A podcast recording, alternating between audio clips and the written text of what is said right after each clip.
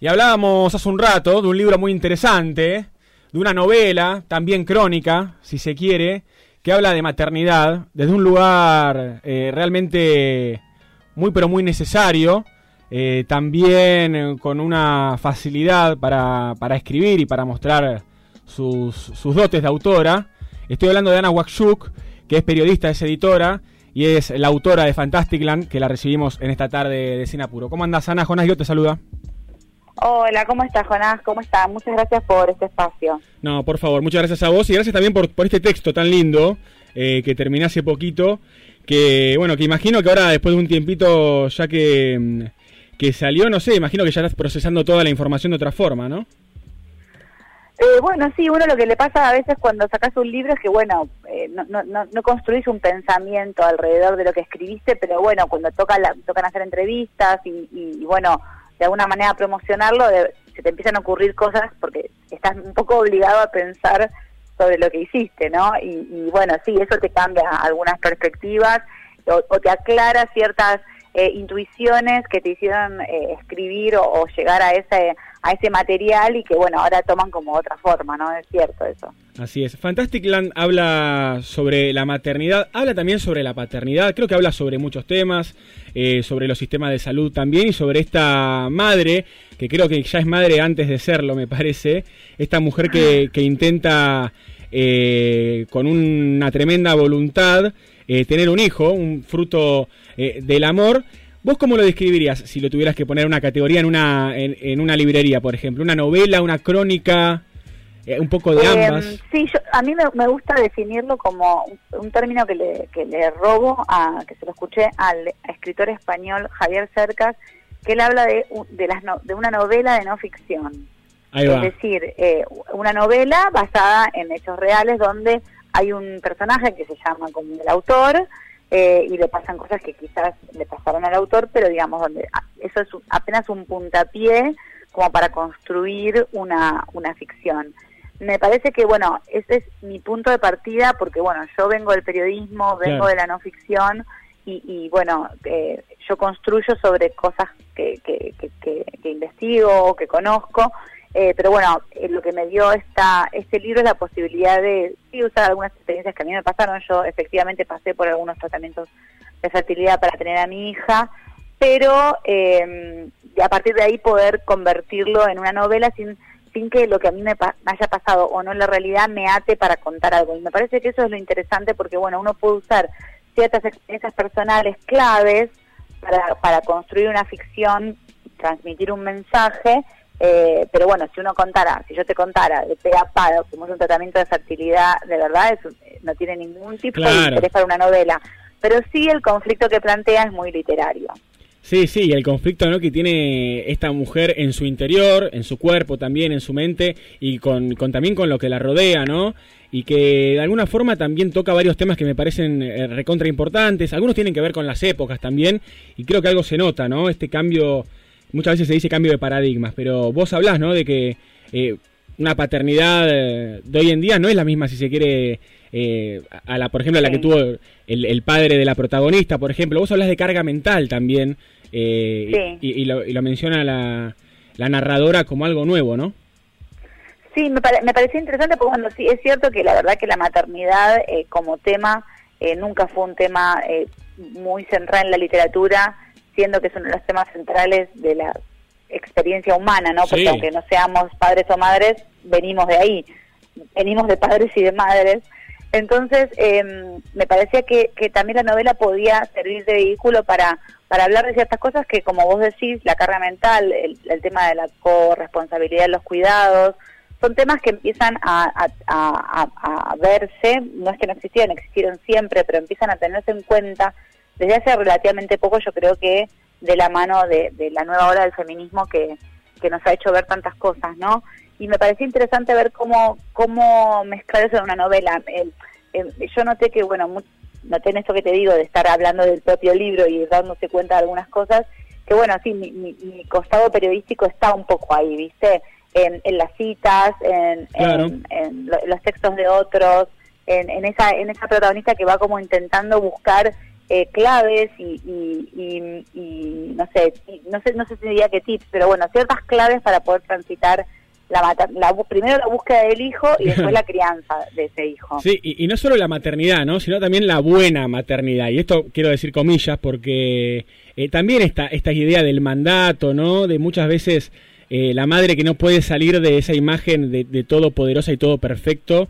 Eh, que es muchas veces lo que se espera, ¿no? De las mujeres que, sí, eso sigue, eso sigue estando como, digamos, por más que uno estemos de, en proceso de construcción o mirando desde diferentes maneras la crianza y la maternidad, eh, también los mandatos siguen operando porque, bueno, las instituciones siempre son más longevas que las personas, ¿no?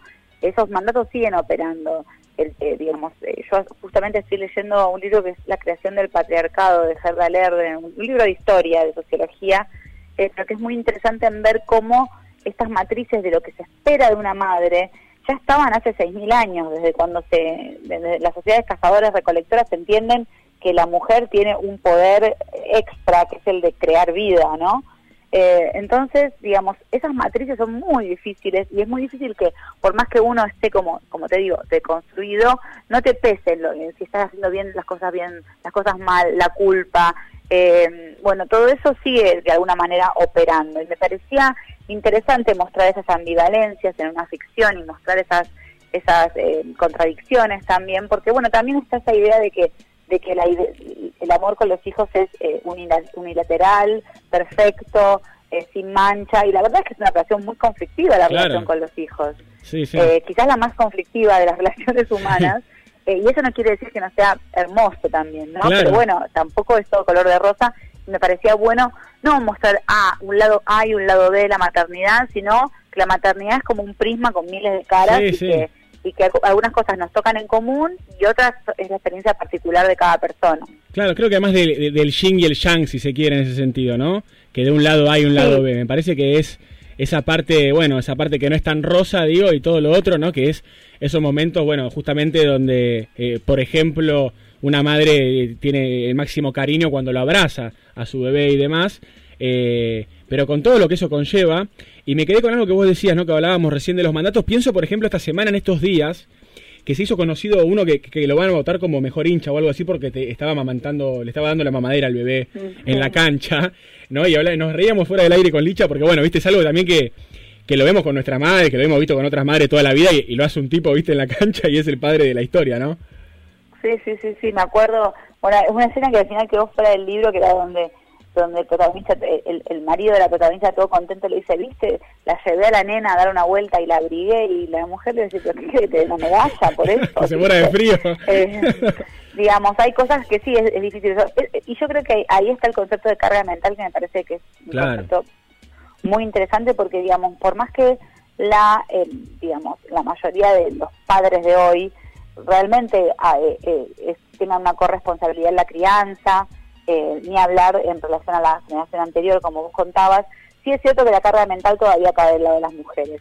Son como pequeñas cosas, pequeñas cosas que se van acumulando y que no dejan espacio para nada más. Pequeñas cosas como acordarse del cumpleaños del amiguito, comprar el regalo, revisar el cuaderno de comunicaciones, saber qué talle calza, dónde guarda el documento. Son un montón, pero son infinitas infinitas y eso constituye, me parece que es, es buenísimo que se empiece a hablar desde diferentes ámbitos de, de esos temas, ¿no? Porque, eh, digamos, más allá de que necesitamos políticas públicas que apoyen, eh, bueno, también todo empieza en la casa de cada uno. Sí, sí, de hecho... Y bueno, todo eso me parecía interesante meterlo en una ficción porque, bueno, eh, la otra opción era hacer un ensayo y acá me parecía que, que era más interesante para un lector leerlo desde una ficción, lo mismo que el tema de del sistema médico y lo que pasa una, lo que atraviesa una pareja que tiene que pasar por un tratamiento de fertilidad. Claro, otra vez ahí digo e, el arte, ¿no? Como y el lenguaje, ¿no? Creo que el libro hace hincapié fuerte en esta idea de buscar la palabra eh, si se quiere justa o la palabra adecuada cuando a veces no la hay, ¿no?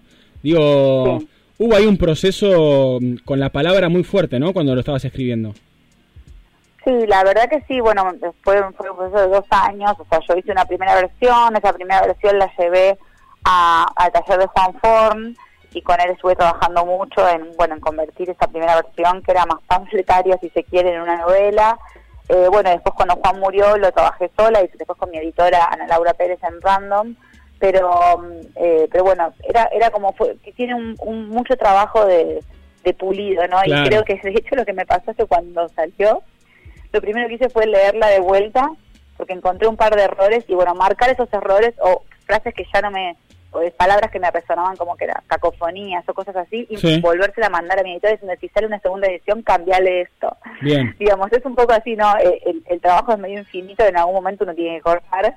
Eh, pero obsesión, casi. o a mí me pasa eso, también como, uy, esta escena la podría haber usado, o bueno, pero bueno, en algún momento hay que darle fin a lo que uno escribió. Bueno, eso que decís es clave, ¿no? Esto de la escena que podría haber usado, esa escena que quedó afuera del libro, porque me parece que también conecta con el lector desde ese lado. Me parece un libro súper atrapante, eh, la verdad que me pareció muy atrapante y creo que eh, un poco radica en, en la idea de que muchas de las escenas que vos contás son cotidianas en la vida de cada uno. Tanto puede ser en la vida de que nos pasó con nuestros padres o lo que vimos en la televisión o mismo nuestras parejas actuales, digo, dinámicas, eh, como vos decías, pequeñas cosas, hoy en día se le dice micromachismos, otras cosas, eh, que todavía resuenan ahí. Y me parece que ahí también hay un sentido de identificación con lectores, con lectoras, que me parece que también funciona. No sé si vos lo, ves así. Sí, sí, puede ser, sí, sí. La verdad es que yo, mientras lo escribía, muchas veces pensaba, bueno, esto interesa, me interesa. Por eso también traté de hacer, de prestar atención al lenguaje, de digamos, de trabajar el lenguaje una vez que ya tenía la estructura y la historia, ¿no? Eh, digamos, de convertirlo realmente en algo literario y, que pudiera ser eh, leído de esa manera atrapante que lee una novela, pero bueno, uno nunca sabe hasta que realmente qué hizo, hasta que el libro sale al mundo y empieza a recibir eh, cierta devolución del lector, ¿no? Y, bueno, la verdad que en ese sentido estoy muy, muy contenta porque bueno, es que me dijiste, te agradezco un montón eh, son lecturas muy generosas que vengo recibiendo y bueno, y ojalá también contribuya este libro a, bueno, a eso, ¿no? A poner en el tapete ciertos temas como la maternidad o, la búsqueda de un hijo que, que hasta este momento quizás no habían sido muy, no habían tenido mucho espacio dentro de, lo que se considera literatura. El libro se llama Fantastic Land, es Ana Wakshu, con quien estamos hablando, es la autora de este libro, que bueno, como ella recién decía, habla de maternidad, nos comentaba también, nos terminaba diciendo que no es un tema tan abordado. Vos, a pesar de eso, citás en el libro a, varias autoras que han hablado del tiempo, Sheila Gate y de su libro Maternidad. Eh, bueno, así es con varios pasajes que están muy interesantes también. ¿Vos por qué crees que no se, que no se aborda tanto en la literatura el tema? Eh, yo creo que porque realmente siempre la maternidad fue un tema, de, entre comillas, muchas comillas, de mujeres, relegado a la vida doméstica de las mujeres, a un tema que no tenía ni siquiera rango para acceder a la literatura. Eh, me parece que, digamos, más allá de que muchas autoras, no sé, se puede decir, no sé, Alice Munro, ponele, o, Margaret Atwood, han, escrito sobre la maternidad. Hay, muchas que han, que han sido, la maternidad ha sido parte de su escritura pero que abordar el tema de la maternidad en sí, a mí realmente mientras investigaba para este libro, bueno, a las que encontré las menciono en el libro, pero me resultó difícil. Y me parece un hecho sintomático, por ejemplo, que el libro de una autora que es súper eh, prestigiosa, que es Rachel Kask, inglesa, que se ha todos sus libros se han traducido al español, o casi todos. Eh, recién este el año pasado se, tradujo al español eh, su libro sobre la maternidad que tiene 20 años. Entonces, bueno, algo sí está cambiando en términos de abrir el canon también hacia las historias de, madres y padres. Em, pero creo que un poco por eso, ¿no? como que recién está empezando a ser un tema importante la maternidad en términos políticos también y, sociales desde no hace tanto, ¿no? O digamos, por eso que hablamos de, las, de los cuidados, las políticas públicas, que creo que ahora se está tratando de, en, de, la ley de que extiende las licencias de maternidad y paternidad, digamos, eh, son temas que relativamente nuevos que se están hablando en la vida pública también, ¿no? Entonces, bueno, la literatura me parece que un poco acompaña al devenir de una sociedad en ese sentido. Sí, 100%, se, se ve en el texto quizás ese, ese acompañamiento y pensaba en varios de los temas que trata y me reía también porque, bueno, como dice el libro, en un momento nos reímos como para abrir una rendija por donde entrara aire fresco. Eh, no sé si a vos te parece cuando lo volviste a leer, pero yo me reí mucho leyéndolo. ¿A vos te pareció gracioso cuando lo leíste? Eh, sí me pareció que sobre todo la primera parte eh, me parecía que, que, tenía un cierto humor, un poco un humor negro, porque la verdad es que la manera de enfrentar unos tratamientos de fertilidad era o te lo tomas así o, o, o sea, o reís o llorás, ¿viste? No, no hay mucha no hay mucha... No punto medio, claro. Mucha otra, claro, no hay, no hay mucha otra, muchas otras opciones. Eh, entonces, bueno, me, gustó jugar un poco con esa cosa medio tragicómica al principio, que, que bueno, que, que fui viendo cuando hice un listado de, de, de tratamientos de fertilidad, algunos por los que yo había pasado, otros por los que supe que, que, que, otras amigas mías habían pasado. Y bueno, entonces esa, esa miríada de también cosas alternativas que uno prueba en la desesperación por intentar cumplir con ese deseo, ¿no? También me parecía interesante para como vehículo para otras preguntas. Sí. Básicamente también como qué es el deseo y hasta dónde uno llega para conseguir algo que quiere. En este, en este punto, en este, en este libro, es la maternidad lo puedes extrapolar a otras cosas, a, un amor, a un trabajo, a una vocación, eh, pero el conflicto me parecía que ese era interesante, ¿no? Hasta dónde iba a llegar esta mujer y esta pareja para tener un hijo, porque también la ciencia te enfrenta a eso, ¿no?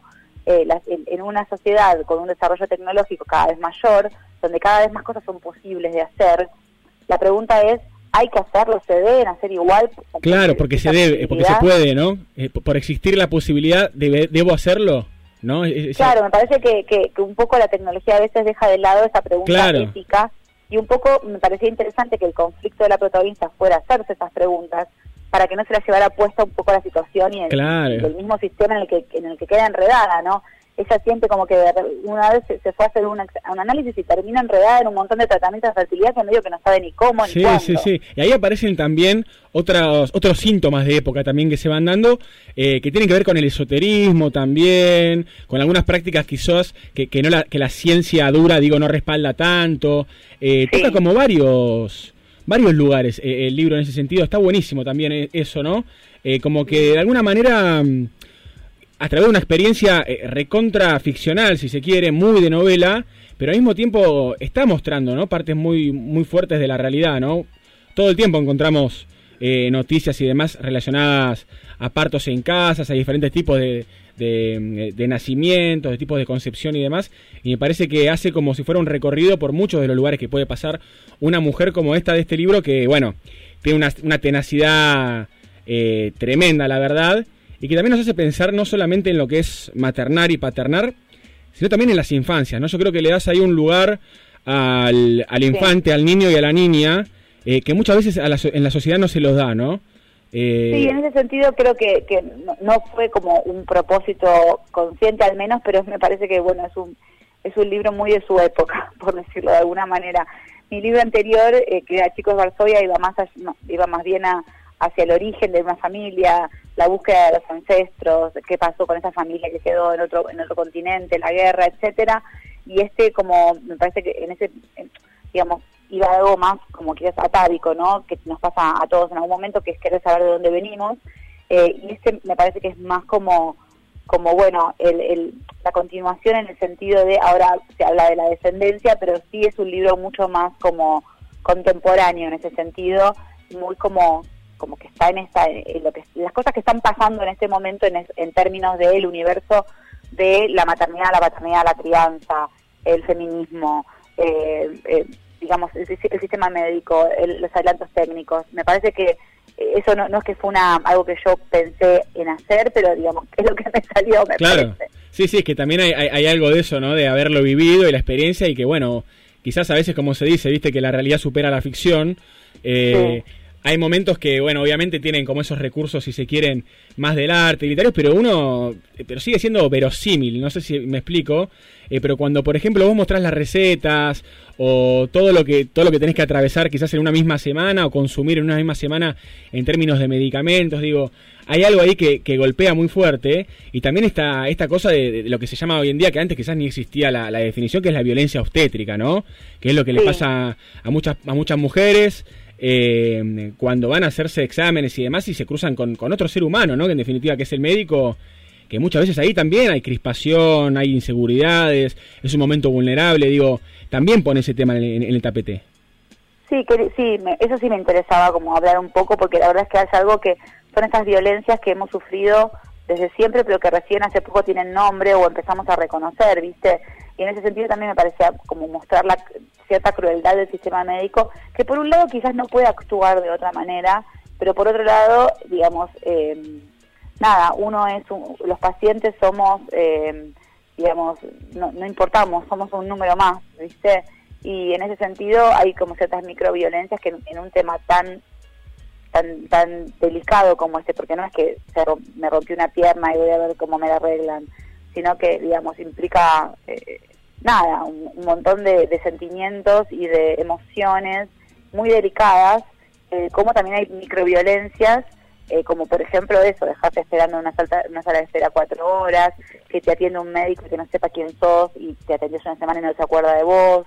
Eh, digamos que, eh, que, no es por echarle la culpa a los médicos en sí, sino a un sistema, a un sistema donde esos destratos te, terminan siendo muy violentos. Hay un libro de Anne Boyer, se llama Desmorir, una reflexión sobre la enfermedad. Ah, bueno, va también en esas líneas un poco. habla de eso, ¿no? Del sistema, de de todo encasillarlo como si fuéramos archivos de Excel, básicamente, ¿no? Sí, eh, hay otro que se llama Historia de la Enfermedad Actual, eh, de Anne de Forest, que es una médica neuróloga, que ella, donde cuenta sus experiencias como residente y en, ese en esa doble mirada entre el médico que tiene que aprender con un cadáver y ese cadáver que pertenece a una persona, ¿entendés? Digamos, Esa, esa doble mirada me parece también como muy interesante.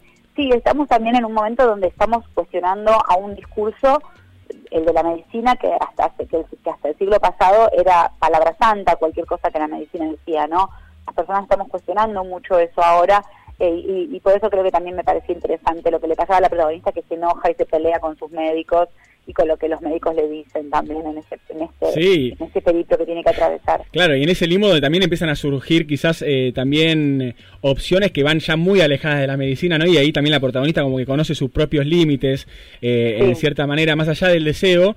Y dentro del deseo sí también es donde aparece el psicoanalista, que me parece un personaje espectacular. Eh, que le va tirando, viste, esas máximas que son tremendas, que la dejan como con la cabeza, viste, dada vuelta, que habla de la genética también, digo, y, del origen del deseo, me parece que ahí hay algo del, psicoanálisis, ¿no?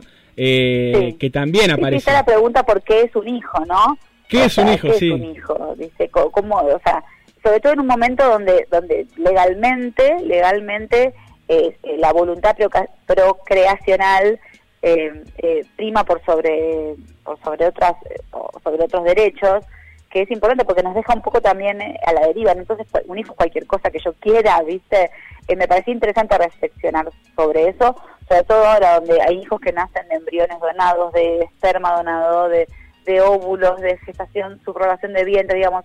Hay, much, muchas cosas que, que avanzan muy rápido y que todavía no se ha construido mucho pensamiento al respecto. No, es cierto, mira, justo... Va más rápido la ciencia que el pensamiento en ese sentido, o que, que el pensamiento, quiero decir, en términos de pensamiento filosófico sobre, sobre una práctica científica.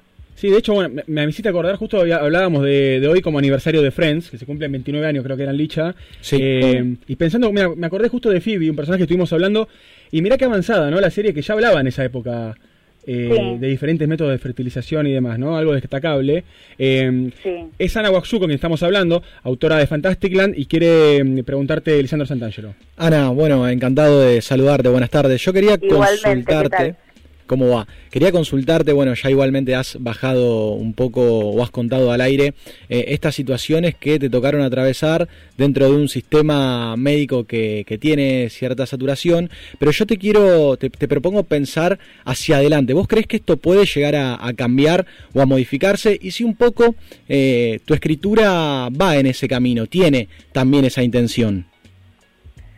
Eh creo, digamos, creo que, como, te digo, cada vez somos un poco más conscientes y eh, las personas eh, que, bueno, que, el discurso médico no tiene todas las, respuestas eh, y me parece que, que, sí es como muy interesante que se, que se lo pueda cuestionar, ¿no? Algo que hace, no sé, 50, 100 años no, no, sucedía.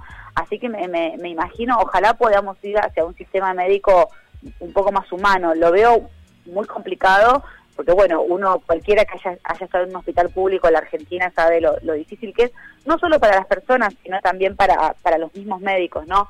Yo como editora trabajo con muchas eh, profesionales de la salud en sus libros y, y bueno, algunos me han, me han contado sus experiencias como residentes de la carrera de medicina y son de terror también, ¿viste? Son historias de terror. Entonces hay todo un sistema muy precarizado eh, y eso que en Argentina tenemos salud pública, ¿no? En, como recién Jonás hablaba de desmorir, eh, ese libro, lo, creo que una de las partes más terribles del libro es la, la autora después de una doble mastectomía tiene que ir a trabajar ese mismo día porque no tiene ni siquiera un día de licencia. Eh, entonces, bueno, la verdad que las perspectivas del mundo nunca son muy alentadoras, pero pero bueno, lo interesante es, poder eh, parar y pensar, ¿no? Siempre, parar, parar, parar y pensar un poco y, crear un pensamiento al respecto. Y en eso creo que, que nuestros grandes aliados ayer, hoy y siempre van a ser los pensadores, los ensayistas, los escritores, eh, los que los que producen pensamientos sobre sobre el mundo en el que estamos viviendo. Y te llegan también mensajes, por ejemplo, a tu a tus casillas de, redes sociales, de, de madres también. ¿Y cómo cómo llevas esa cuestión? No, la verdad que es, que la verdad que es, es, es, un agradecimiento enorme de mi parte y me siento muy honrada de poder acompañar a muchas mujeres en algunas me escriben que están en tratamiento de fertilidad, otras que son madres y se sintieron como, bueno, no eh, representadas. El otro día me escribió un, chico, un, hombre, que él y su pareja estaban en tratamiento de fertilidad también. Eh, la verdad que es muy, es, bueno, es muy lindo, ¿no? Porque bueno, antes uno no tenía esa posibilidad de saber qué le había parecido su libro a los lectores y, y sí, me, me escriben un montón y también digamos, me han escrito muchas, bueno, cada libro va encontrando sus sus, nichos de lectores también, ¿no? Escriben muchas psicólogas también, eh, eh, psicólogos y psicólogas que acompañan a en tratamiento de fertilidad o, psicólogos perinatales, en todas las cuestiones alrededor de los primeros años de la vida de las personas. Eh, y la verdad, bueno, la verdad que sí, es un honor y, uno, y, además, bueno, es muy gratificante saber que tu libro acompaña a, otros, ¿no? Y a otras. Acompaña y también creo que envalentona quizás a a darle para adelante, digo, ¿no? Como le pasa quizás a la protagonista. En un par de casos, me pasó en un par de casos particular que me dijeron, ¿sabes qué? Voy a retomar mis estudios para los tratamientos de fertilidad después de haber leído el libro y dije, wow, bueno, es un montón. ¿no? Que, te haya ayudado como a tomar una decisión o te haya alentado a, seguir adelante porque la verdad es que es, es, es, duro, es durísimo. Sí, atravesar y uno se siente de verdad muy solo porque es una cuestión como muy privada también, ¿no? Bueno, ahí eh, es donde también entra este grupo de mujeres, ¿no? Del, cual también hace referencia, no quiero spoilear nada, ¿no? Pero digo, ah. esta red de ayuda, ¿no? Que surge entre, entre varias mujeres que creo que es muy difícil de soslayarlo además y que, bueno, que evidentemente eh, forman parte de algo grande, ¿no? Sí, eso me pareció, eso fue una cosa que sí a mí me pasó en la vida real, que es encontrar un grupo de de, madres que se convirtieron en amigas y la verdad es que estar atravesando la maternidad en grupo, en tribu, con personas que están pasando lo mismo que vos, porque a veces, aunque tengas amigas y amigos con hijos, si no están pasando por la misma etapa en la que estás vos, también es difícil conectar. Eh, entonces, eh, poder encontrar, eh, digamos, esa fuerza de, esas, esas nuevas tribus de mujeres son es espectacular, digamos, porque, bueno, cada si no, cada uno vive cada vez más eh, solo en sus dos ambientes, eh, con su pareja, la familia nuclear nada más, ¿no? Y la verdad es que es cierto que para criar personas necesitamos a toda la sociedad, más allá de, que, de las decisiones de, de cada familia, ¿no? Que tengan un lugar esas personas en la sociedad. Y eso, los grupos de mujeres donde uno puede socializar y, y, bueno, y compartir lo que te pasa con hijos de la misma edad, la verdad que para mí fue una de las mejores cosas que me dio la, la maternidad y, y por eso se lo quise transmitir a, a, mi, a mi protagonista. Sí, también de alguna manera eh, ves experiencias quizás que tienen que ver con otras realidades, ¿no? También vos, eh, eh, la, la, protagonista en el, en el libro, la narradora, dice algo así como que la maternidad es una ventana por la cual se mira una desigualdad histórica de las mujeres, como si ella quizás hasta, hasta la maternidad no, no sabía de algunas desigualdades, ¿no? Relacionadas al género. Sí, es que para muchas, para muchas mujeres, digamos, como la protagonista, no sé, de clase media, profesionales, con, ciertas necesidades cubiertas, eh, con cierto eh, eh, urbanas. O privilegios, como se le dice hoy también.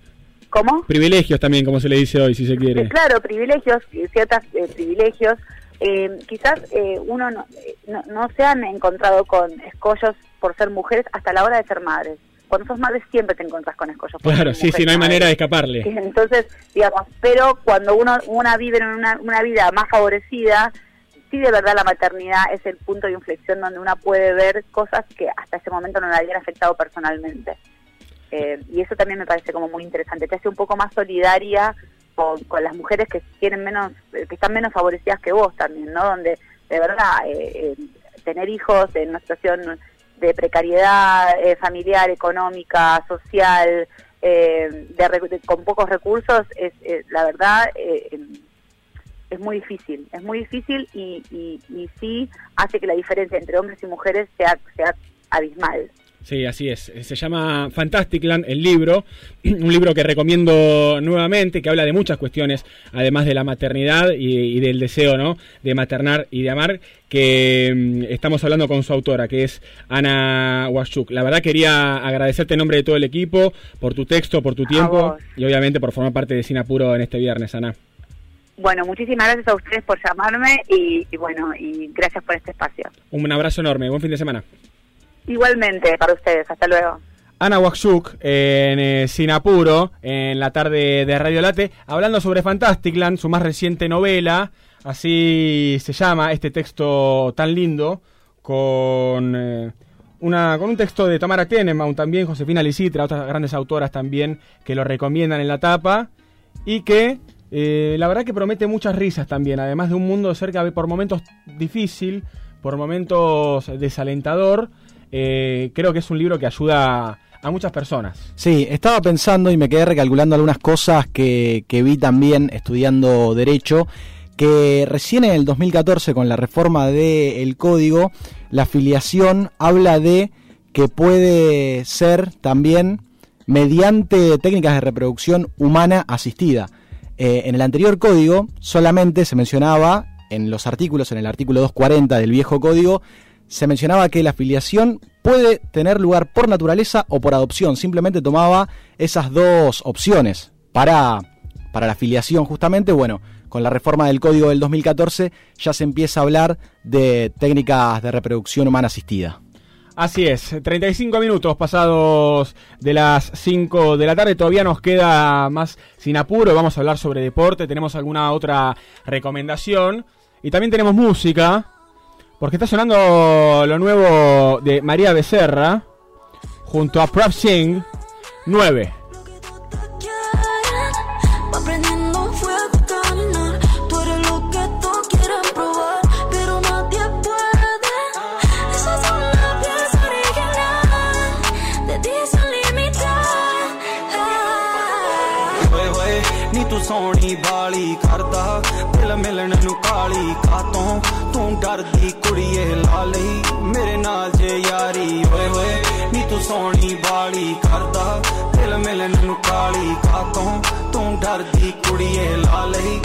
ਨਾਲ ਜੇ ਯਾਰੀ Se va viral en cada foto que postea Le tiro bajo pa' que el panty se le vea No me da la mano pa' agarrarle esa cadera Le queda sucia, está bailando más carena ਖਰੋਂ ਬਦਾਮੀ ਇੱਕ ਲਾਟ ਵਰਗੀ ਕਿੰਨੇ ਸੀ ਮੈਂ ਦੇਖਿਆ ਹਲਾਕ ਕਰ ਗਈ। ਕਿੰਨਿਆਂ ਦੇ ਦਿਲਾਂ ਤੇ ਚਲਾ ਗਈ ਯਾਰੀਆਂ ਜਦੋਂ ਜਾਂਦੀ ਜਾਂਦੀ ਮੇਰੇ ਨਾਲ ਗੱਲ ਕਰ ਗਈ। ਕਰਦੀ ਸੀ ਪਤਾ ਹੱਥ ਉੱਤੇ ਟਾਈਮ ਦਾ। ਦੂਰ ਜਾਂਦੀ ਦੇਖ ਮੇਰਾ ਦਿਲ ਸਹਿਬਦਾ ਕਹਿੰਦੀ ਮੈਨੂੰ ਮੇਰੇ ਕੋਲੋਂ ਹੱਥ ਜਾ ਛਡਾ ਕੇ ਹੁਣ। ਜਾਂਦੇ ਹੋ ਗਏ 945 ਓਏ ਹੋਏ, ਨੀ ਤੂੰ ਸੋਹਣੀ ਬਾਲੀ ਕਰਦਾ। ਦਿਲ ਮਿਲਣ ਨੂੰ ਕਾਲੀ ਕਾਤੋਂ ਤੂੰ ਡਰਦੀ ਕੁੜੀਏ ਲਾ ਲਈ ਮੇਰੇ ਨਾਲ ਜੇ ਯਾਰੀ। ਓਏ ਹੋਏ Escuchamos música punjabi en la tarde de Sinapuro, una colaboración entre María Becerra y Prav Singh, muchacho eh, con una, un sonido nuevo que nos trae, no sé si la India, me hace, se me hace medio a... Puede ser, sí. A Slamdog Millionaire. Me hace acordar a las películas de Bollywood, lo que es el Hollywood de Bali, de, de la India, eh, que tiene buenas películas también.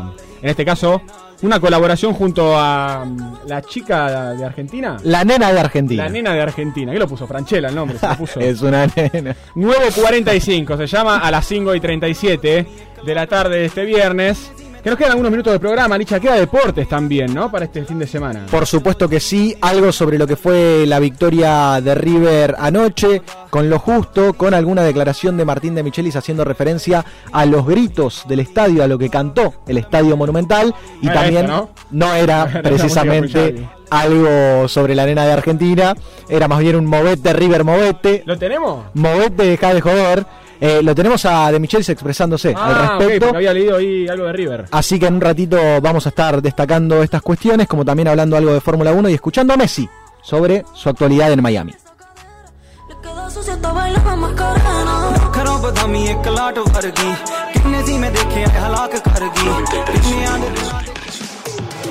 Todo el año late.